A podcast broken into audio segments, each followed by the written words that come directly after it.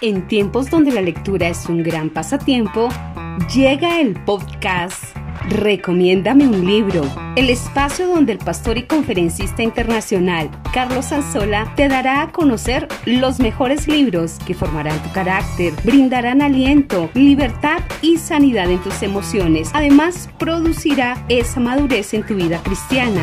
Todo ello basado en su experiencia como lector y en el impacto positivo que cada texto ha dejado en su vida. Escúchalo y recibirás ese deseo por leer excelentes libros que de seguro te van a transformar.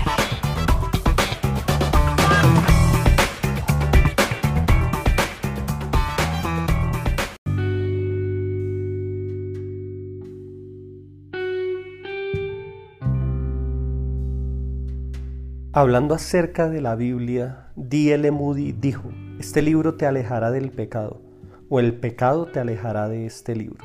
Este es el episodio número 15 del podcast Recomiéndame un libro. El libro recomendado de esta semana es Cómo estudiar la Biblia por sí mismo de Tim LaHaye. Bienvenidos a un programa enfocado en revisar los mejores libros con los cuales usted puede llegar a renovar su mentalidad, sanar sus emociones, transformar sus hábitos de vida y que lo pueden llevar a convertirse en alguien capaz de crecer por sí mismo, es decir, alguien capaz de autoformarse. Mi nombre es Carlos Anzola, autor del libro Autoformación, el hábito secreto de los grandes líderes. Cada semana examino a fondo un libro que tiene el potencial de cambiar nuestro rumbo. No quiero que pierda el tiempo con libros pésimos, quiero verlo crecer, alcanzar metas y ser un mejor líder. Por eso, semana tras semana comparto experiencias que he vivido con diferentes libros que me han encaminado a crecer, que me han inspirado y que me han llevado a un nivel de vida diferente. Tim Francis LaHaye fue un pastor que escribió más de 85 libros, tanto de ficción como de no ficción. Su fecha de nacimiento fue el 27 de abril de 1926 en Detroit, Michigan. Su fallecimiento fue el 25 de julio de 2016 en San Diego, California. ¿Qué joya de libro es la que vamos a analizar hoy? Por favor, quédese hasta el final porque de principio a fin este libro es oro puro, ya que por medio de él usted va a recibir la inspiración y las herramientas que lo van a llevar a convertirse en un estudiante disciplinado de la palabra de Dios. Sé que va a disfrutar mucho este libro. A mí me edificó muchísimo cuando lo leí hace muchísimos años. Colocó cimientos inamovibles en eh, el deseo de estudiar la palabra de Dios. A lo largo de 11 capítulos, Tim LaHaye nos inspira de una manera espectacular a estudiar la palabra eterna de Dios que es nuestro alimento, es lumbrera nuestro camino, es lámpara para nuestros pies que puede influir en una manera espectacular en nuestra vida. Llevo más de 25 años poniendo en práctica estos principios sencillos de este libro y que marcaron una parte fundamental en la formación de mi vida. 11 capítulos geniales que vamos a analizar a continuación. Primer capítulo, usted puede entender la Biblia. Tim LaHaye cuenta una historia que quiero por favor leérsela y que le coloque mucha atención. Dice, un muchacho de 16 años fue por primera vez a la iglesia porque el vendedor de zapatos que lo condujo a Cristo le dijo que debía permanecer más cerca del Salvador que acababa de recibir. Luego de los himnos, el ministro dijo, leamos 2 Timoteo 3:12. El joven converso abrió en la primera página la Biblia que le había dado su amigo y fue volviendo las páginas desde Génesis, pasando por Éxodo, Deuteronomio, Josué y varios libros más, pero no pudo encontrar Timoteo. Buscó el índice y comprobó que segunda Timoteo se encontraba en la página 155, pero cuando abrió su Biblia, en dicha página encontró que se encontraba el libro de Josué. Volvió a consultar el índice y así descubrió que había dos secciones principales en la Biblia y que segunda Timoteo se encontraba en la segunda de ellas. Cuando por fin encontró el versículo mencionado por el ministro, el sermón tocaba a su fin. Es en ese preciso momento en que este hombre se sintió frustrado y desconcertado ¿Alguna vez nos ha pasado algo así? Aunque así fuera, no es la razón para desanimarnos, porque a la mayoría de los recién convertidos les ocurre lo mismo. A partir de ese comienzo desalentador, aquel joven sintió el deseo de conocer la Biblia. Años más tarde se convirtió en un famoso predicador que, según dice, condujo a un millón de personas a Jesucristo. En el curso de su vida fundó un instituto bíblico que en la actualidad prepara a más de 1.200 jóvenes por año en el conocimiento de la palabra de Dios. Este joven se llamaba D.L. Moody y pocos hombres han ejercido tanta influencia como él en el mundo cristiano. Pero jamás hubiera tenido tanta influencia si no hubiese estado dispuesto a estudiar la palabra de Dios por sí mismo. Es posible crecer en madurez espiritual, es posible que se crezca en el entendimiento y práctica de las escrituras si tan solo usted decide estudiar por sí mismo la palabra de Dios. El éxito de la vida cristiana depende de cuánto logramos atesorar de la Biblia en nosotros y cuánto de eso ponemos en práctica. Usted puede llegar al cielo tan solo sabiendo primera de Juan 3:16, pero si quiere ser exitoso y feliz en la tierra, tendrá que alimentarse de forma regular con la palabra de Dios y esto le demandará tiempo y esfuerzo. Juan 13:17 dice, si sabéis estas cosas, bienaventurados seréis si las hiciereis. Muchos no saben lo que Dios requiere de ellos y por eso no pueden obedecerlo porque no conocen lo que Dios demanda de ellos y esto los hará siempre permanecer en un estado de niñez espiritual. Primera de Pedro 2.2 dice, deseen como niños recién nacidos la leche espiritual no adulterada para que por ella crezcan para salvación. Querido amigo que me escucha, la Biblia no fue escrita para teólogos y pastores, fue escrita para personas tan comunes como usted y como yo, pero por medio de un estudio consistente, este libro lo puede llevar a usted a convertirse en una persona extraordinaria. Estudiar la Biblia sí exige algo y exige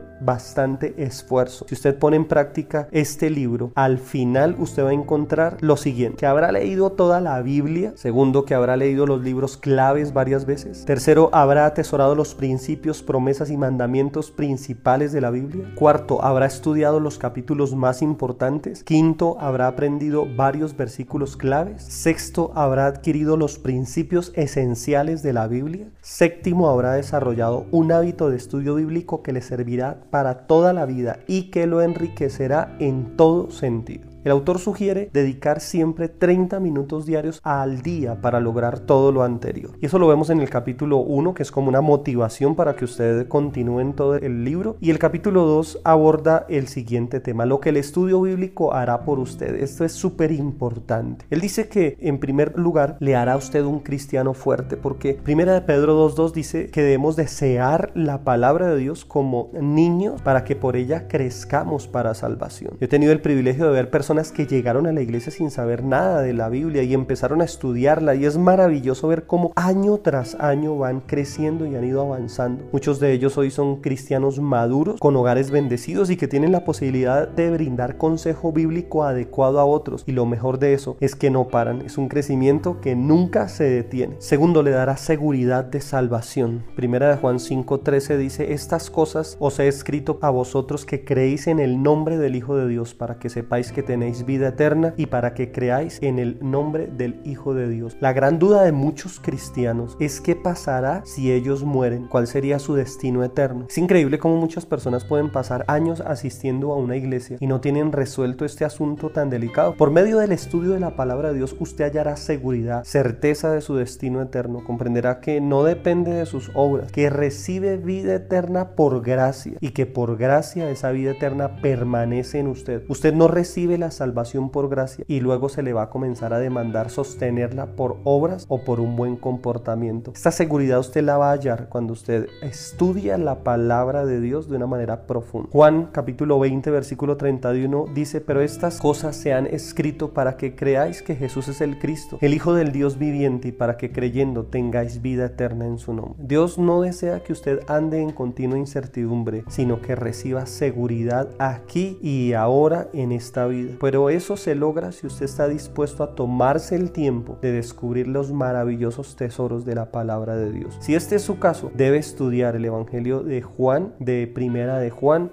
y los primeros ocho capítulos de Roma. Tercero, le dará confianza y poder en la oración. Juan 15, 7 dice, si permanecéis en mí y mis palabras permanecen en vosotros, pedid todo lo que queréis y os será hecho. La palabra de Dios siempre nos va a dar esa confianza para poder acercarnos a Dios. Vamos a tener las promesas exactas en nuestra vida para poder hacerlas un motivo de oración. No hay nada más maravilloso que aprender a orar con la palabra de Dios, haciendo nuestras las peticiones que ya grandes hombres de Dios han dejado escritas y plasmadas en la palabra de Dios. Quinto, le limpiará de pecado. Juan 17, 17 dice, santifícalos en tu verdad, tu palabra es verdad. La Biblia es la gran fuente de santificación en nuestra vida. Hay personas que desean santificar sus vidas de maneras místicas, de maneras que tal vez no son convencionales y tomando medidas que Dios tal vez no le ha mandado. El medio por excelencia de santificación en nuestra vida es la palabra de Dios. Jesús en la oración intercesora por su equipo de doce, allí en Juan 17 está pidiendo al Padre que santifique a los discípulos, no aislándolos del mundo, no metiéndolos tal vez en un monasterio. Él dijo,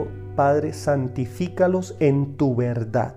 Tu palabra es verdad. Sexto, le dará gozo. Juan 15, 11 dice, estas cosas os he hablado para que se gocen conmigo y así llenen de gozo su vida. El estudio de la palabra de Dios va a traer un inevitable gozo a su vida porque va a traer esperanza. Usted va a estar en contacto directo con el pensamiento de Dios a diario y esto le va a traer gozo y alegría a su vida de una manera especial, sobre todo en los momentos difíciles de su vida. Séptimo, le proporcionará paz. Juan 16:33 dice, estas cosas os he hablado para que en mí tengáis paz. En el mundo tendréis aflicción, pero confiad, yo he vencido al mundo. El estudio de la palabra de Dios le va a traer a usted paz, porque Dios le va a mostrar por medio de él que Él tiene el control de este mundo. Le va a mostrar su soberanía, le va a confirmar que usted no debe temer ninguna cosa, porque Él tiene el control de todas las cosas que están alrededor en nuestras vidas. Él tiene una capacidad de vivir en un presente continuo y nada del pasado ni del futuro le asusta y eso es lo que el Señor nos transmite en su palabra. Octavo, le orientará en las decisiones de la vida. El Salmo 119, 105 dice, lámpara es a mis pies tu palabra y lumbrera a mi camino. Siempre la palabra de Dios nos va a brindar orientaciones para tomar las mejores decisiones en nuestra vida. Eso es algo con lo cual no cuentan la mayoría de personas en este mundo. Muchas personas han tomado las peores decisiones en su vida y esto ha marcado de por vida no solo el rumbo de su familia, sino de muchas personas alrededor. Cuando usted se decide a ser un estudiante asiduo de la palabra de Dios, la palabra de Dios lo va a guiar por los mejores lugares, va a guiar sus pies, va a guiar sus sendas y usted va a tener una vida exitosa. Décimo le capacitará para compartir su fe. Primera de Pedro 3:15 dice, sino santificad al Señor Dios en vuestros corazones y estad preparados para presentar defensa con mansedumbre y reverencia ante todo el que os demande razón de la esperanza que hay en vosotros. Siempre la palabra de Dios nos va a capacitar para poder dar defensa, para poder dar una razón certera y verdadera de lo que creemos a las personas que así lo demanden, pero esto se logra cuando nosotros tomamos en cuenta y tomamos en serio el estudio de la palabra de Dios. Por último, le garantizará una vida de éxito. Josué 1.8 dice, nunca se apartará de tu boca el libro de la ley, sino que de día y de noche meditarás en él para que guardes y hagas conforme a todo lo que en él está escrito. Entonces harás prosperar tu camino y todo te saldrá bien. Lo mismo lo habla en el Salmo capítulo 1, versículo 3, que dice, todo lo que hagas prosperará. Y esto es claro, el éxito es algo que todo el mundo busca. Grandes estantes de librerías están repletos de libros que prometen el rumbo al éxito. Pero la palabra de Dios nos promete éxito meditando en ella, conociendo el pensamiento de Dios en nuestra vida. Esto de manera trascendental va a traer éxito en todas las áreas de nuestra vida. Capítulo 3. ¿Cómo leer la Biblia? Una cosa es leer la Biblia de forma devocional y otra es leerla con fines de estudio. Este capítulo se ocupa de ese tema de cómo leerla y esto es maravilloso porque las personas tienden a confundir estos dos conceptos. Siempre lo primero lo va a llevar a uno a lo segundo. La lectura sistemática de la Biblia en orden lo lleva a uno siempre a querer estudiarla, a querer profundizar. Y esto pues es lo que nos enseña aquí Tim LaHaye. Él nos da una técnica para leer la Biblia espectacular. Quiero que le ponga muchísimo cuidado a esto que él dice. Número uno, lectura diaria Job capítulo 23 versículo 12 dice, del mandamiento de sus labios nunca me separé, guardé las palabras de su boca más que mi comida. Es lo primero, la lectura diaria de la Biblia. En las mañanas es el lugar y es el tiempo que tal vez la mayoría de personas pueden elegir para leer la palabra. Le tomará 15 minutos al día, de pronto 30 para leer los capítulos que usted se proponga. Pero si usted lo prefiere puede hacerlo en la noche o al mediodía si usted se encuentra más despierto en esos tiempos. La idea es que haya un punto en el cual usted se encuentre concentrado en lo que está leyendo. Dos, determine qué tiempo le dedicará a la lectura. Lo mínimo son 15 minutos de lectura y 15 de estudio, pero es algo mínimo que usted necesita determinar y es qué tiempo usted le va a dedicar realmente a la lectura de la palabra de Dios. Tercero, elija un lugar determinado, sin distracciones, sin ruido, sin celular. Un tiempo y un lugar son importantísimos para que usted empiece a tomar el hábito de leer la palabra de Dios. Cuarto, subraye su Biblia. ¿Le ha pasado que usted lee y no recuerda nada de lo que leyó? Por eso es importante subrayar. Use colores, use resaltadores. No es pecado rayar la Biblia, querido amigo que me está escuchando. Fíjese que eh, en alguna ocasión yo escuché que los judíos, ellos ni siquiera toman la Biblia con sus manos. Ellos se lavan las manos, ellos usan a veces hasta mantos especiales para no tocar la palabra de Dios porque la consideran muy sagrada. Bueno, realmente no es buena idea uno simplemente eh, leer y ya. Es muy importante que usted subraye la palabra de Dios. Yo tengo una cajita de colores, eh, marcadores, que las uso constantemente cuando me siento frente a la palabra de Dios y es una muy buena técnica la que nos sugiere acá Tim LaHaye. Quinto, lectura devocional de la Biblia. Léala pidiéndole a Dios que le hable y esté atento a lo que Dios le hable. Cuando inicie una lectura de la palabra de Dios no la inicie como si estuviera leyendo el periódico o si estuviera leyendo una revista. La idea es escuchar la palabra de Dios. La idea es escuchar el consejo de Dios. Sexto, inicie un diario devocional. Tome un cuaderno,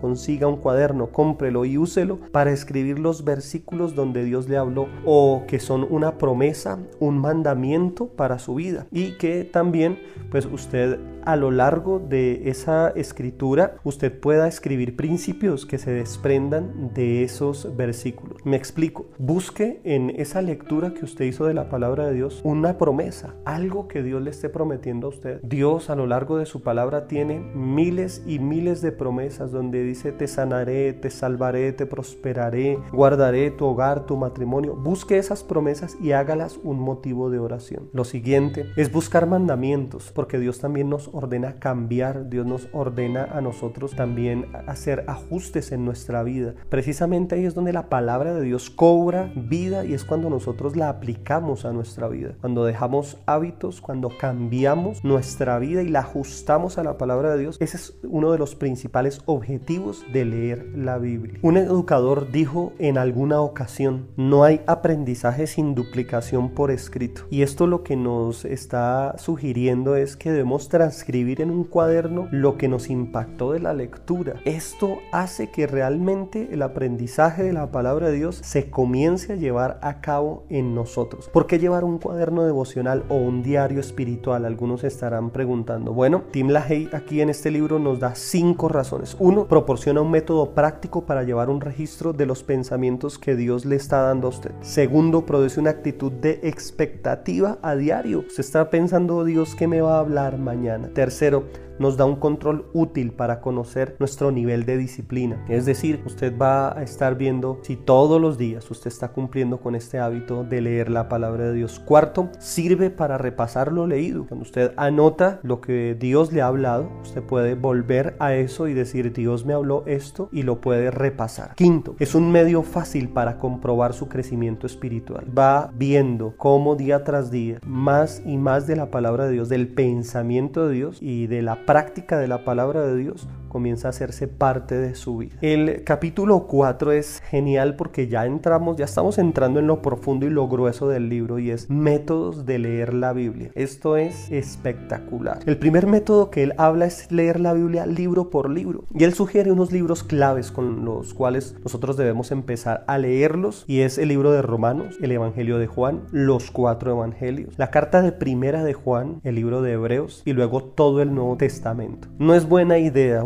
empezar a picotear de un lado para el otro en los libros de la Biblia. O sea, cada libro de la Biblia tiene una unidad, tiene un pensamiento, tiene un propósito y uno debe saltarse. Yo no me imagino una persona yendo a una biblioteca y comenzar a leer una hoja de un libro y luego cerrarlo, ir a otra hoja de otro libro y cerrarlo y luego ir a otra hoja de otro libro y al final creer que leyó algo en la biblioteca. Esa persona no hizo nada. Esa persona simplemente está perdiendo su tiempo. Usted tiene que leer la Biblia libro por libro de manera ordenada de principio a fin. Lo segundo, lea ese libro varias veces. Colosenses 3:16 dice la palabra de Cristo mora en abundancia en vosotros y este consejo lo podemos llevar a cabo cuando usted, por ejemplo, toma un libro tan tan esencial como el Evangelio de Juan y lo lee por ejemplo 10 veces. Usted va a empezar a interiorizar de una manera tan tan especial el pensamiento, el flujo de pensamiento de Juan, la forma en que él presentaba a Jesús, la defensa que él hizo de la divinidad de Jesucristo y sus dichos, sus palabras. Usted comienza a interiorizarlos y lo mejor, si usted lo hace en su propia Biblia, usted va a comenzar a subrayar también los versículos y va a comenzar a saber dónde queda cada historia. Usted va a decir, en tal capítulo está la historia de cuando resucitó a Lázaro, en el capítulo 13 habla del nuevo nacimiento, en el capítulo 1 habla del el verbo hecho carne, en el capítulo 2 habla de las eh, bodas de Caná de Galilea, en el capítulo 4 habla de la mujer samaritana, en el capítulo 10 habla del buen pastor, en el capítulo 17 es la oración intercesora. Y así por el estilo, el, el Evangelio de Juan comienza ya a ser parte de usted y a interiorizarlo y así usted va a cumplir ese mandamiento, ese consejo que nos da Pablo en Colosenses 3:16, que la palabra de Cristo empieza a morar en abundancia en la vida suya. Escoja libros que para usted sean relevantes como acabamos de mencionar, el libro de Romanos, el libro de Primera de Juan, libros que usted sepa que van a suplir una necesidad en su vida, léalos varias veces. No hay afán de, de ir corriendo lo importante es que la palabra de Dios se quede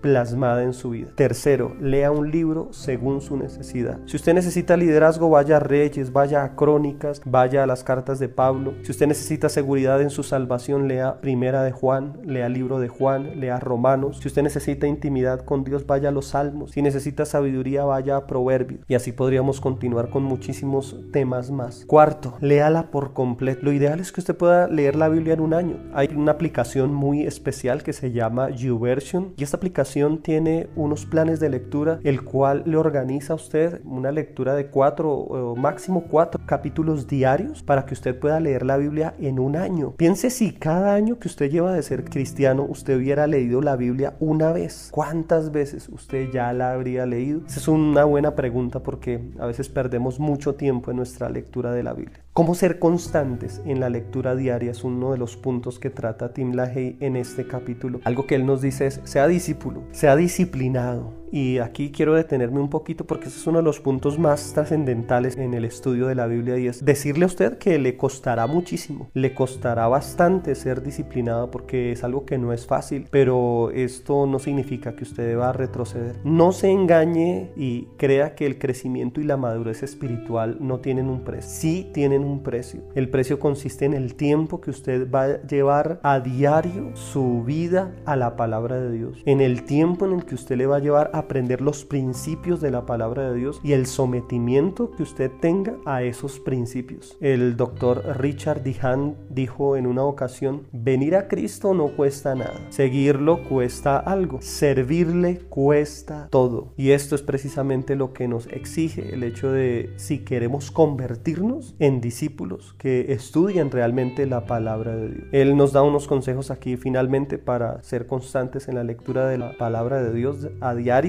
y lo primero es lea cuando tenga ganas y cuando no tenga ganas. Lea la Biblia. Lo segundo, y esto es de las cosas más, más importantes de este libro y de este capítulo, es esto que él nos dice acá. Haga un pacto sagrado con Dios. Y el pacto es el siguiente. Nada de Biblia, nada de desayuno. Y usted dirá, bueno, ¿eso dónde está en la Biblia? Eso está en Job 23, 12, donde dice Job que amé más los mandamientos de tu boca que la comida. Le sugiero que usted no coma nada en el día hasta que usted usted no haya alimentado su vida con la palabra de Dios, que sea lo primero que usted haga en su vida. Esto va a hacerle a usted una persona constante y disciplinada en el estudio de la palabra de Dios. Haga ese pacto con Dios, no lo haga a la ligera. Usted sabe que es mejor no prometer y pues incumplir. Hágalo en el momento en que usted sepa que se va a comprometer a no probar alimento hasta que usted primero pruebe la palabra de Dios en su vida. Tercero, no haga ninguna excepción. Estaba escuchando un conferencista que hablaba acerca de los hábitos y decía, si usted hace de un hábito y lo coloca un día, dos días, tres días y al cuarto usted falla, es como si usted derrumbara una pared, porque un hábito es como colocar ladrillos. Todos los días debe colocar una. Cuando usted termina un mes con un hábito, se construye una gran parte de la pared, pero no vuelva atrás, no deje que los viejos hábitos vuelvan a coger esas partes de nuestra vida, sino que siga construyendo esa pared. Si usted lleva 30 días con un hábito y luego vuelve a colocar otro ladrillo, otro ladrillo y para, eh, está en peligro la pared que ya ha construido.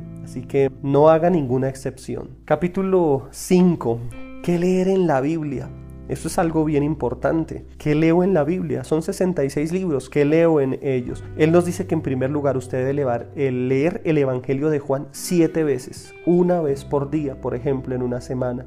¿Cuál es el propósito del libro de Primera de Juan? En el capítulo 5, versículo 13 dice, Estas cosas os he escrito a vosotros que creéis en el nombre del Hijo de Dios, para que sepáis que tenéis vida eterna. Cuando leemos primera de Juan, Dios afirma la vida eterna que tenemos en el Señor. Se quita esa inseguridad de qué pasará conmigo si yo muero. Cuando usted lee este libro, este libro le va a dar a usted la seguridad y le va a dar, es como un examen. ¿Sabe que este libro lo utilizaban los antiguos puritanos para examinar si una persona realmente era cristiana? Hoy nosotros tenemos diferentes métodos, como decir si la persona asiste a la iglesia, si escucha música cristiana, si ya no dice groserías, uno dice, no, este ya es cristiano. Los antiguos cristianos evaluaban las personas por primera de Juan.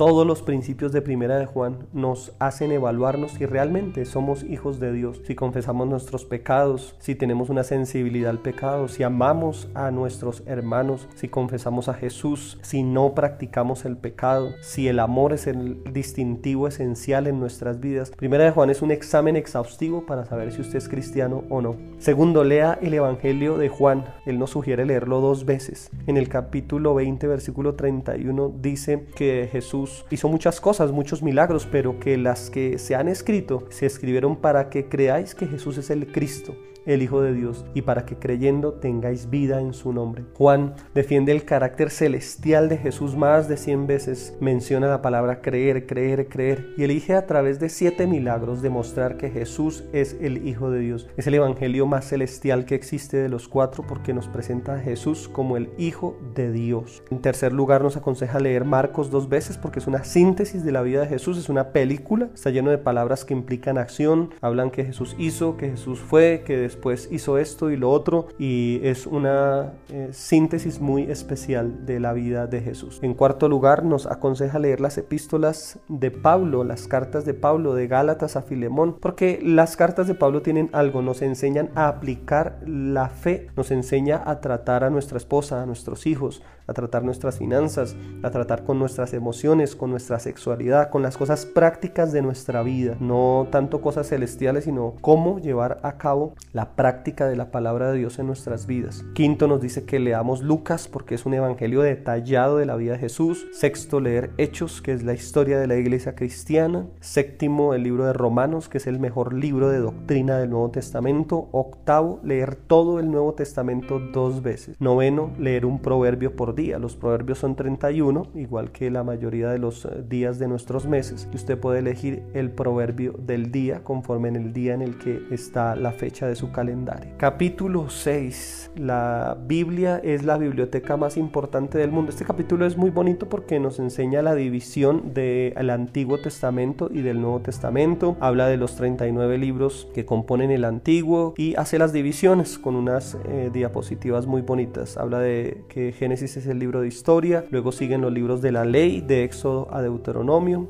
los libros de historia, de Josué hasta el libro de Esther, los libros de sabiduría o de poesía que van desde Job hasta Cantares, el libro de profetas mayores que va desde Isaías a Daniel, el libro de profetas menores que va desde Oseas hasta Malaquías. Son mayores y menores no porque hayan sido chiquitos o grandes, sino por la extensión de los libros, que los libros de los profetas mayores son más grandes que los profetas menores, pero pues son iguales en importancia. Los 27 libros del Nuevo Testamento se dividen en los cuatro evangelios, que es la vida de Jesús, la historia de la iglesia, que es el libro de Hechos, las epístolas paulinas, que van desde Romanos hasta Hebreos, las epístolas generales, que van desde Santiago hasta Judas, y un libro de profecía que es Apocalipsis. Y este es el capítulo 6. Séptimo, cómo estudiar la Biblia libro por libro. Para estudiar la palabra de Dios con éxito, nos dice Tim LaHaye en este grandioso libro que se requieren tres cosas, actividad mental, disciplina y tiempo. Mezclando estos tres ingredientes, no es difícil llegar a ser una persona que realmente ame y estudie la palabra de Dios. Primero, nos dice que debemos elegir un libro para estudiar, un libro que a usted le interese, un libro que supla alguna necesidad que usted tenga. Y cuando nosotros nos decidimos estudiar un libro de la Biblia, Él nos da aquí 11 preguntas que nosotros debemos hacernos para realmente profundizar en el estudio de un libro de la palabra de Dios. Primero, ¿quién es el autor? Segundo, ¿en qué circunstancias se encontraba el autor cuando escribió el libro? Tercero, ¿a quién o a quiénes está dirigido? Cuarto, relación de lo que sabemos de dichas personas. Quinto, ¿dónde fue escrito?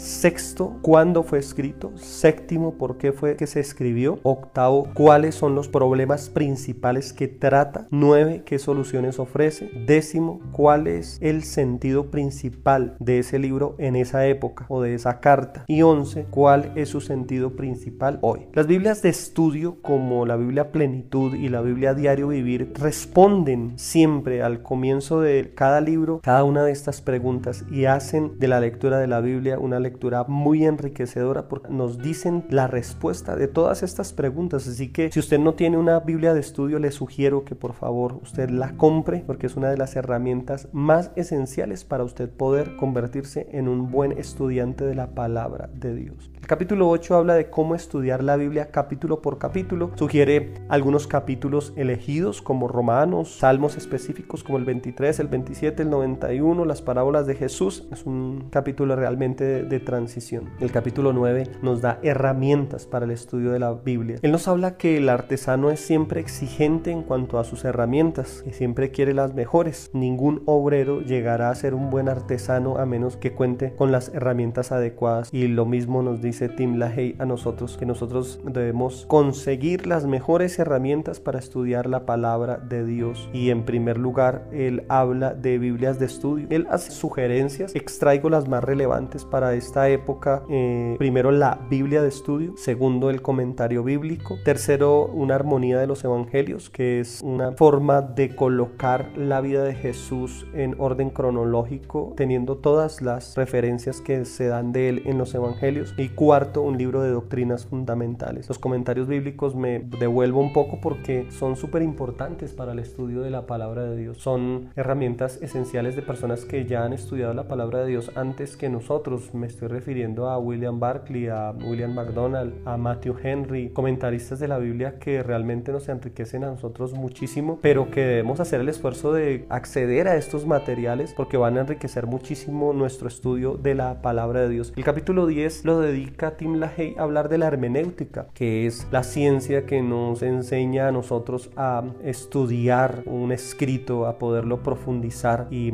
él nos habla que siempre que nosotros deseemos abordar un texto de la palabra de Dios con seriedad, necesitamos tener unas reglas de interpretación bíblica y esto es lo que nos dicta a nosotros la hermenéutica. En primer lugar, él nos habla de unas reglas hermenéuticas básicas y la primera es interpretar la Biblia literalmente, es decir, que hay cosas que se toman tal cual y otras que se interpretan. Él nos da el ejemplo de cuando el río Nilo se convirtió en sangre. Eso no fue literal, no fue que se, se convirtió en sangre, fue que tomó un color como de sangre y que esto fue lo que se dejó plasmado allí. Otro episodio es cuando dice que llovió fuego del cielo en Sodoma. Esto sí es literal. O sea, sobre Sodoma y Gomorra sí llovió fuego. Y es una de las reglas de interpretación bíblica de la palabra de Dios. Hay cosas que son literales y hay cosas que no lo son. Y cuando confundimos estas dos, pues nos metemos en problemas ya al interpretar la palabra de Dios. La segunda regla siempre averigüe bien el contexto. Las eh, palabras sacadas fuera de contexto son lo peor que que le pueden pasar a alguna persona. Usted lo ha visto en figuras públicas que toman tal vez a veces videos y los editan y sacan una frase que la persona dijo y parece que esa persona está diciendo algo, pero no es cierto porque no se toma el contexto en el cual se dijo las palabras, es decir, las palabras que se dijo anteriormente y las palabras que se dijo después de lo que se está estudiando. Entonces es bien clave uno aprender a estudiar el contexto del texto o del capítulo que está leyendo. Tercero, cuidado con los modismos, es decir, la cultura judía, la cultura de Oriente, necesitamos nosotros estar muy, muy familiarizados con la cultura de eh, los judíos porque fue allí donde se desarrolló toda la historia de la Biblia. Nosotros eh, hacemos muy bien al acercarnos a la cultura judía porque nos va a generar un panorama muy especial al momento en que nos acerquemos a entender la palabra de Dios. Cuarto, preste atención al uso del lenguaje figurado. Por ejemplo, hay versículos como si tu ojo te es ocasión de pecar, sácalo de ti. Nosotros no podemos obedecer esa palabra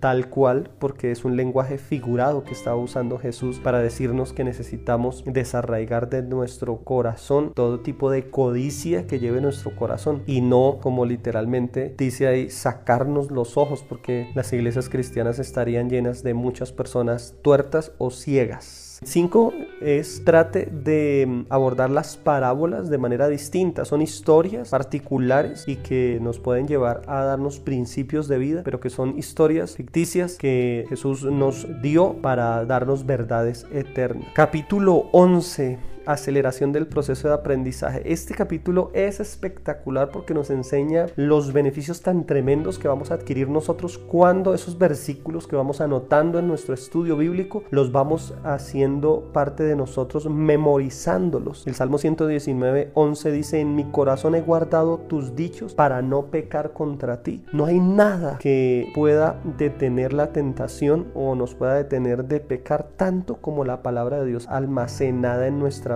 Muchos creyentes derrotados o esclavizados por el pecado se han transformado en gigantes espirituales mediante el conocimiento y mediante la memorización de la palabra de Dios. Este es uno de los mejores capítulos de este libro. Bueno, esto ha sido todo por hoy. Este es un libro espectacular. Le recomiendo que por favor lo adquiera. Usted lo puede adquirir por medio de las tiendas virtuales de Google Play, de Google Books, de mm, iTunes, lo puede conseguir por Amazon porque es un libro que mm, de pronto no es muy fácil de conseguir en algunas librerías. Si lo puede adquirir en su librería cristiana de la ciudad o del país donde usted me escucha, sería excelente. Pero es un libro que usted necesita realmente adquirir, leer, estudiar, porque al volver a repasar los principios de este libro, se vuelve a encender dentro de mí una llama especial y un amor especial por la palabra de Dios. Ame la palabra de Dios, estúdiela, dedíquele tiempo. Esa palabra va a cambiar su manera de pensar, le va a dar respuesta, le va a dar guía a su vida. Apóyese en la palabra de Dios para todas las cosas que usted tenga que hacer. Ese es el consejo que le doy hoy. Y bueno, de esta manera llegamos al final de este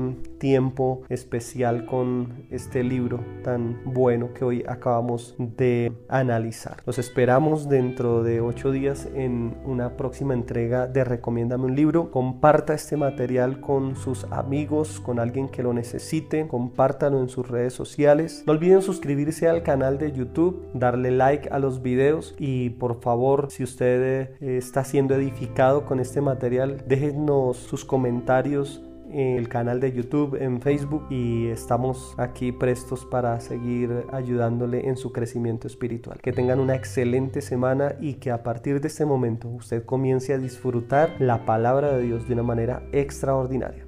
Adiós.